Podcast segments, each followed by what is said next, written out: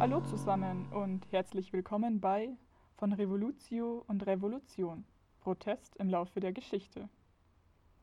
Heute in der ersten Folge möchte ich euch eine der bekanntesten und wichtigsten Revolutionsbewegungen der europäischen Geschichte vorstellen, die Französische Revolution. Die ersten Gedanken und Stichwörter, die einem da meistens in den Kopf kommen, sind Sturm auf die Bastille 1789, Aufklärung und irgendwas mit Menschenrechten und es wurden ganz viele Menschen geköpft. Dabei war die Französische Revolution so viel mehr. Sie dauerte ganze zehn Jahre bis 1799 und war extrem komplex. Es gab die unterschiedlichsten Akteure mit ganz verschiedenen Interessen. Der eigentlich so bekannte Sturm auf die Bastille war nur ein ganz kleines Puzzlestück in einem riesigen Ereignis.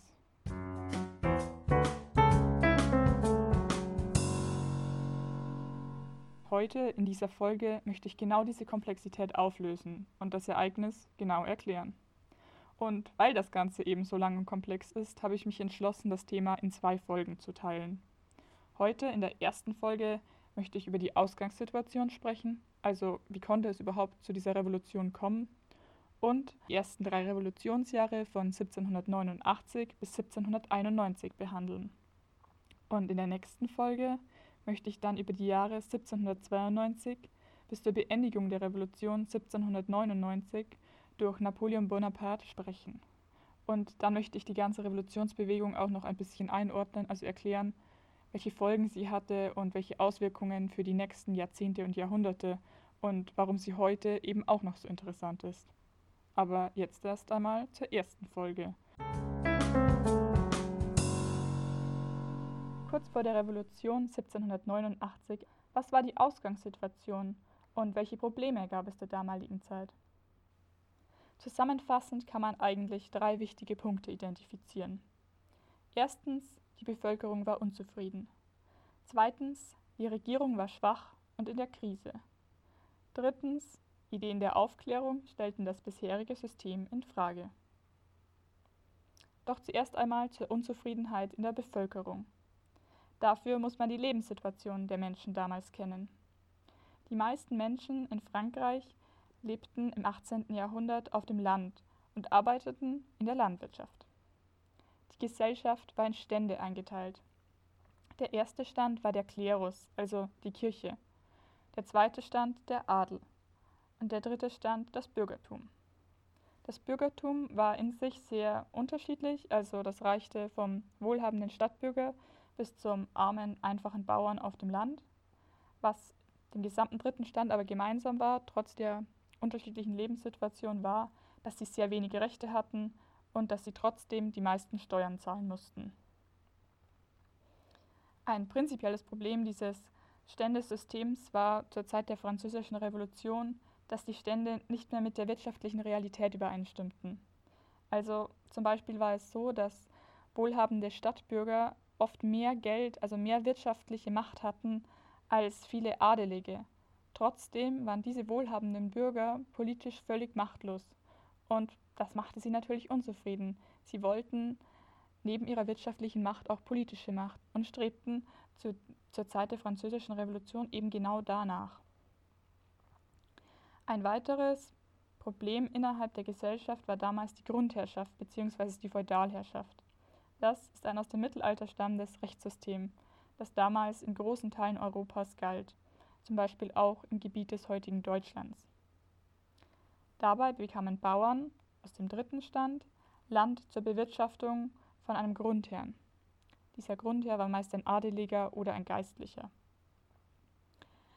Der Grundherr gab dem Bauern eben das Land und zusätzlich versprach er ihm, ihn zu schützen, zum Beispiel bei Missernten und bei finanziellen Problemen. Für diesen Schutz und das Land musste der Bauer dem Grundherrn landwirtschaftliche Erzeugnisse, also Lebensmittel oder Geld oder bestimmte Hilfsdienste leisten. Also eigentlich ein Bündnis, das auf Gegenseitigkeit beruht. Land und Schutz gegen landwirtschaftliche Erzeugnisse, Geld oder Hilfsdienste. Das Problem zu dieser Zeit war aber, dass das Bündnis nicht mehr ausgeglichen war.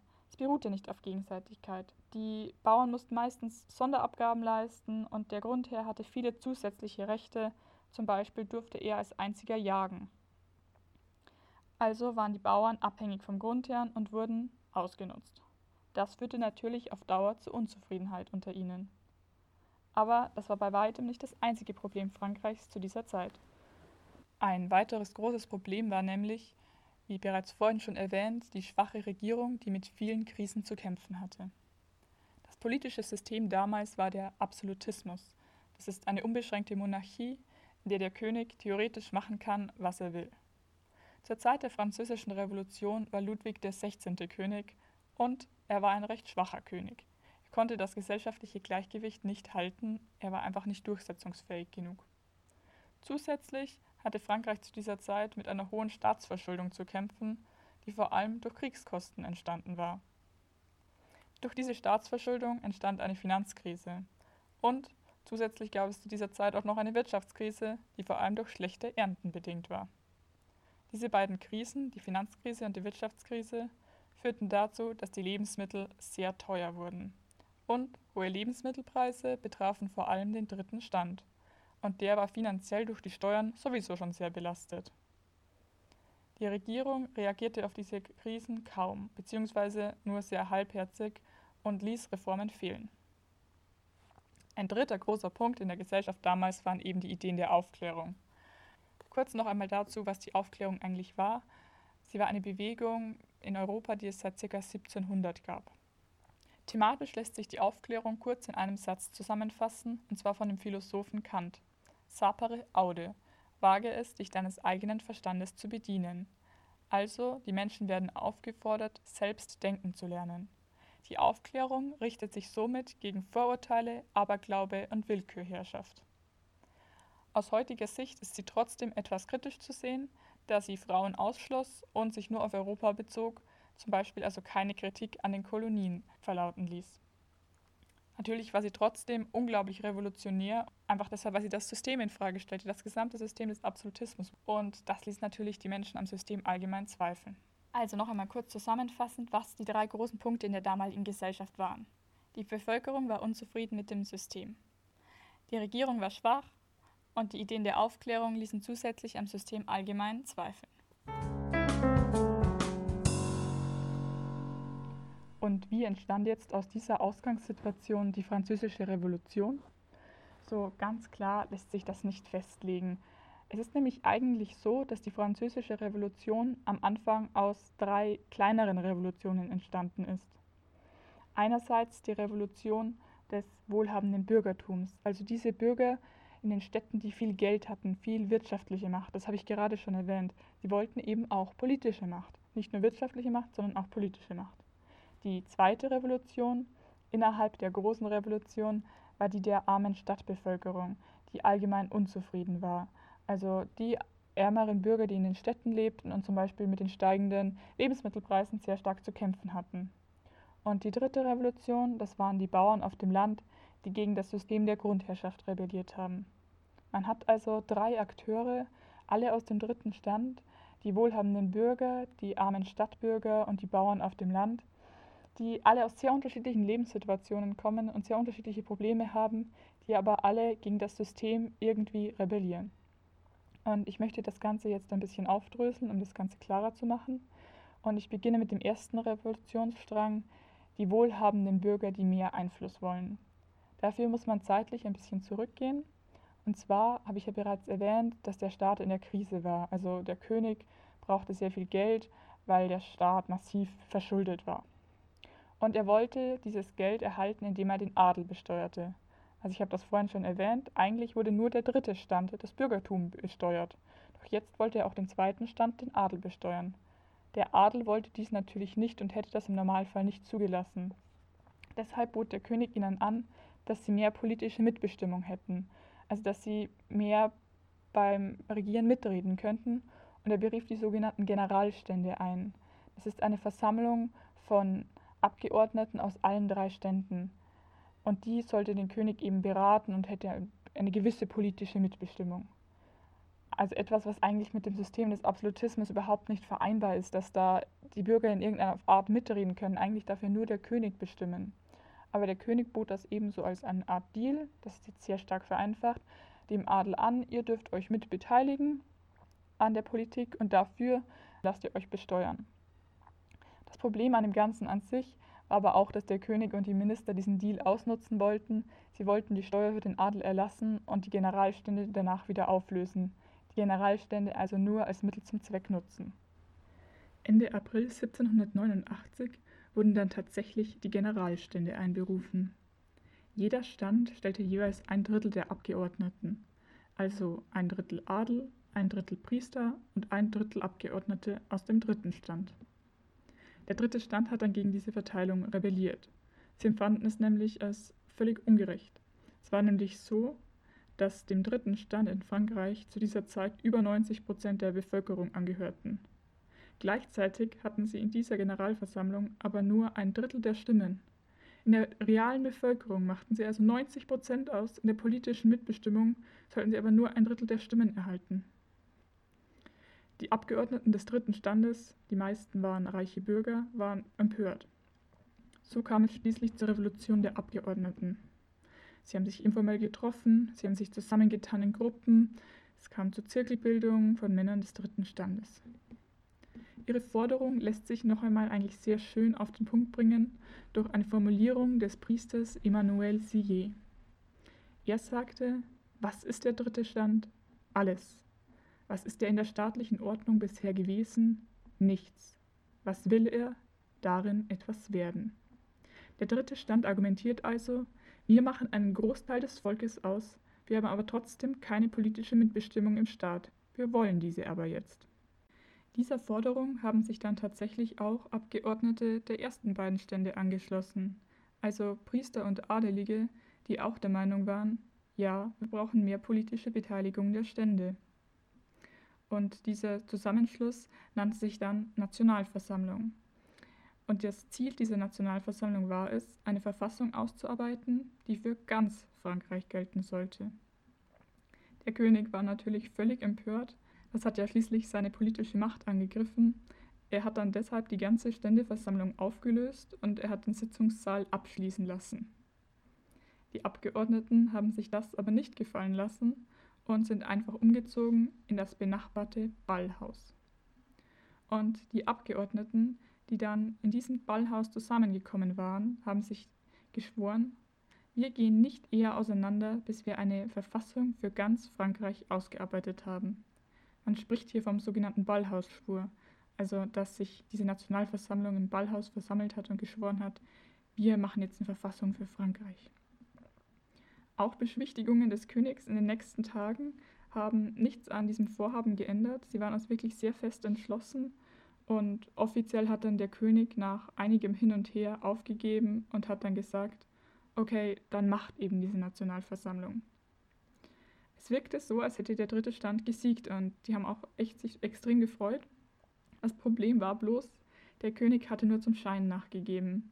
Im Hintergrund hatte dann seine Truppen aufziehen lassen, die die ursprüngliche politische Situation wiederherstellen sollten.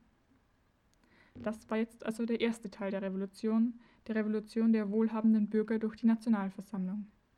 Parallel dazu kam es aber zur zweiten Revolution, und zwar zur Revolution bei der städtischen Bevölkerung. Es war nämlich einfach so, dass damals in Paris die Stimmung unglaublich unruhig war. Also einerseits dadurch, dass der König eben Truppen aufziehen ließ, was die Menschen verunsicherte, aber eigentlich war auch davor schon eine gewisse Unruhe vorhanden. Es war nämlich so, dass der Brotpreis konstant sehr hoch war und auch immer wieder stieg. Ähm, zusätzlich dazu kam hinzu, dass der König zu dieser Zeit den Finanzminister entließ. Der war sehr beliebt beim Volk und dementsprechend war das Volk darüber auch wütend. Und die ganze Stimmung wurde auch noch angeheizt von Volksrednern und politischer Propaganda. Also es gab Warnungen, dass bald das Militär überall eingreifen würde und dass die Bürger sich bewaffnen sollten, um sich wehren zu können. Und tatsächlich kam das dann alles zusammen, also diese Volksredner, die zu Gewalt oder zu Bewaffnung aufforderten, die Lebensmittelpreise, die Truppen, die Entlassung des Finanzministers. Und es kam zu einem Ausbruch spontaner Gewalt. Ähm, die ganze Stadt wurde verwüstet, es gab Plünderungen, die Bürger suchten nach Getreide und Waffen und dabei belagerten sie unter anderem am 14. Juli 1789 die Bastille. Die Bastille war damals das Staatsgefängnis. und sie war so eine Art Negativsymbol für den Absolutismus. Also sie stand symbolisch für diese uneingeschränkte Macht des Königs. Und die Bürger, die auf der Suche nach noch mehr Waffen und Schießpulver waren, stürmten diese schließlich brachten den Kommandanten und Garnison, die dort stationiert war, um. Das ist eben dieser bekannte Sturm auf die Bastille. Und diese ganzen Unruhen, unter anderem eben der Sturm auf die Bastille in Paris, die verbanden sich mit dieser ersten Revolution, also diese Nationalversammlung, die ich vorhin erklärt habe. Die wurde gerettet durch die Unruhen in Paris. Es war nämlich so, dass sich dann die Abgeordneten auf die Unruhen auf den Straßen beziehen konnten und legitimieren konnten, warum sie jetzt gerade Macht haben sollten. Die konnten nämlich sagen, hey, die Leute auf den Straßen, die wollen genauso einen Machtwechsel wie wir ähm, und hatten dadurch auch ein großes Machtinstrument, weil sie sagen konnten, die haben die gleichen politischen Forderungen wie wir und deshalb hat der König die Nationalversammlung schließlich förmlich anerkannt und hat sie um Hilfe gebeten bei der Wiederherstellung der Ordnung. Und er hat zum Beispiel auch die Truppen zurückziehen lassen. Aber das Problem war, dass der König das eigentlich nicht mehr zurückdrehen konnte, also auch nicht durch die Nationalversammlung. Es war nämlich bereits das ganze Land in Aufruhr, nicht mehr nur Paris. Es gab überall gewaltsame Exzesse, spontane Volkserhebungen, Machteroberungen in verschiedenen Städten in ganz Frankreich. Es bildeten sich politische Clubs und Bürgermilizen und alle diskutierten öffentlich. Also eigentlich war ganz Frankreich in Aufruhr und das war nicht mehr zu ändern. Und angeschoben durch diese beiden ersten Teile der Revolution, also die Nationalversammlung und die Unruhen in Paris, entstand dann die dritte kleine Revolution, die Revolution der Bauern auf dem Land. Es war nämlich so, dass Nachrichten von der Nationalversammlung bis zu den Bauern gedrungen waren, aber eben auch Nachrichten, dass die Nationalversammlung sehr in Bedrängnis geraten war durch die Truppen und durch den König. Und deshalb hatten die Bauern Angst, dass der Adel sich rächen würde, weil eben seine Macht in Frage gestellt worden war durch diese Nationalversammlung. Und außerdem hofften sie sowieso auf bessere Zeiten, weil ihre Gesamtsituation ja nicht so gut war. Und dadurch kam es dann auch hier zu einer Gewaltexplosion. Es bildeten sich Bauernheere, es gab Plünderungen, es gab einfach massiv viele Gewaltausbrüche. Deshalb wird diese, dieser Teil der Revolution auch manchmal als Grande Peur bezeichnet, also auf Deutsch die große Angst. Aber man muss dazu wissen, diese Bauernaufstände, die entstanden nicht nur durch die anderen beiden Revolutionen. Die waren auch relativ eigenständig. Das war nämlich schon seit Jahren so, dass Bauern immer wieder aufbegehrt haben und zum Beispiel sich weigerten, Steuern und Abgaben zu zahlen. Es ist nur so, dass es diesmal so eskalierte, weil es eben angeschoben wurde durch diese Nachrichten von den Nationalversammlungen und von den Unruhen in Paris.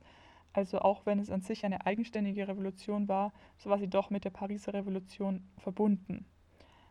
Und sie war auch insofern verbunden, als dass sie zurückwirkte. Es war nämlich so, dass diese Bauernaufstände die Nationalversammlung unglaublich beunruhigten, als sie davon hörten.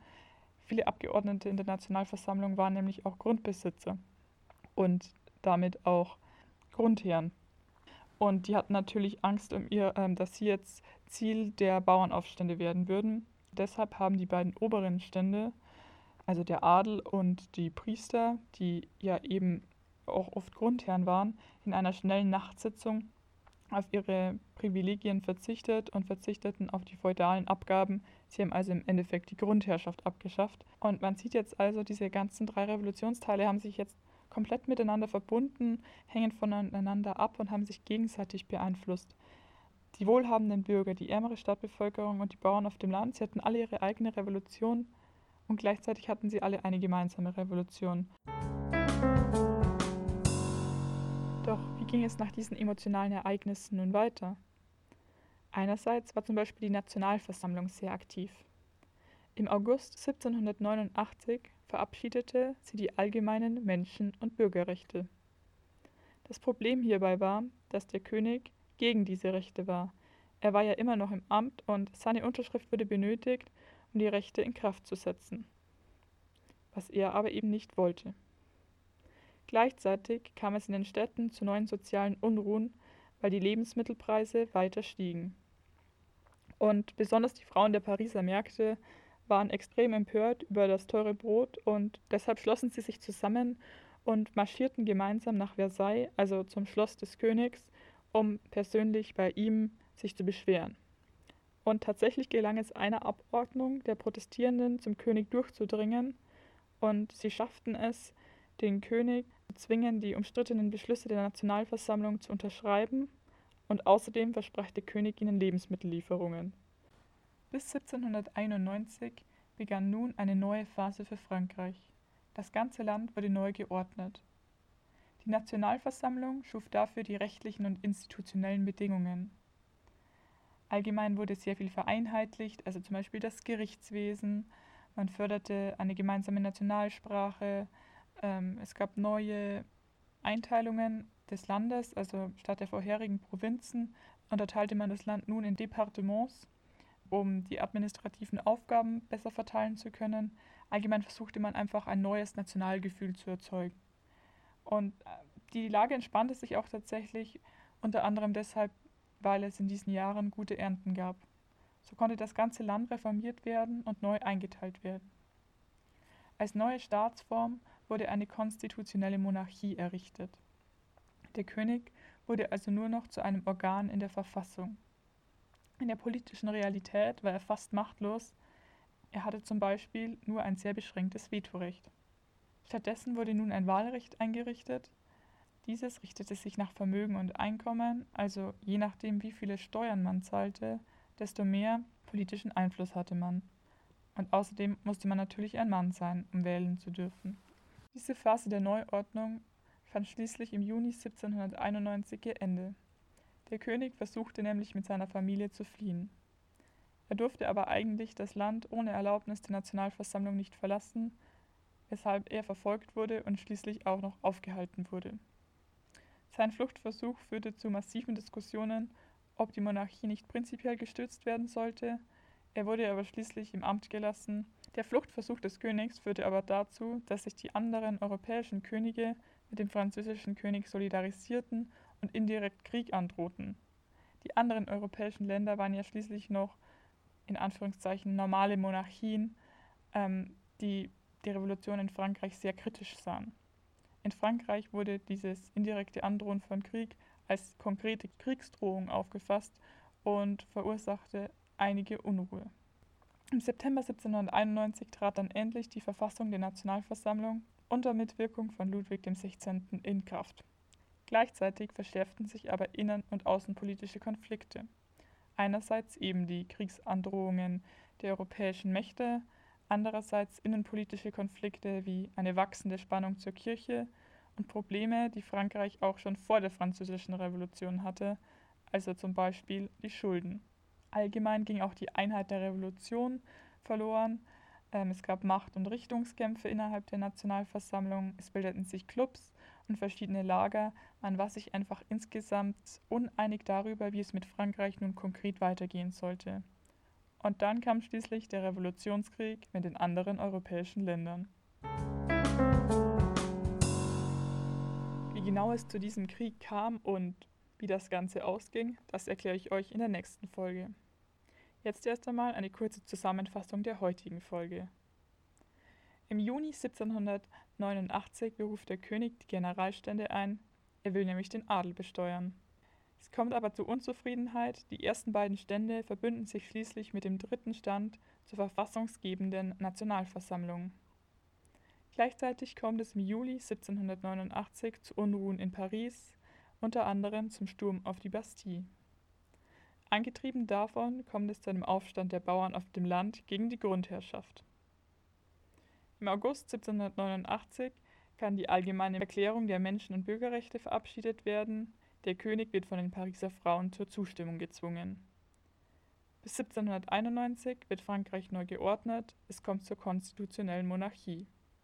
Schließlich flieht der König, innere und äußere Konflikte nehmen zu und es kommt zum Revolutionskrieg. Und wie das jetzt weitergeht, wie gesagt, das gibt es in der nächsten Folge. Da werde ich euch dann auch erklären, was gemeint ist, wenn man sagt, die französische Revolution frisst ihre eigenen Kinder. Ich freue mich auf jeden Fall, wenn ihr das nächste Mal dabei seid und ich hoffe, ihr seid genauso gespannt wie ich, wie es weitergeht.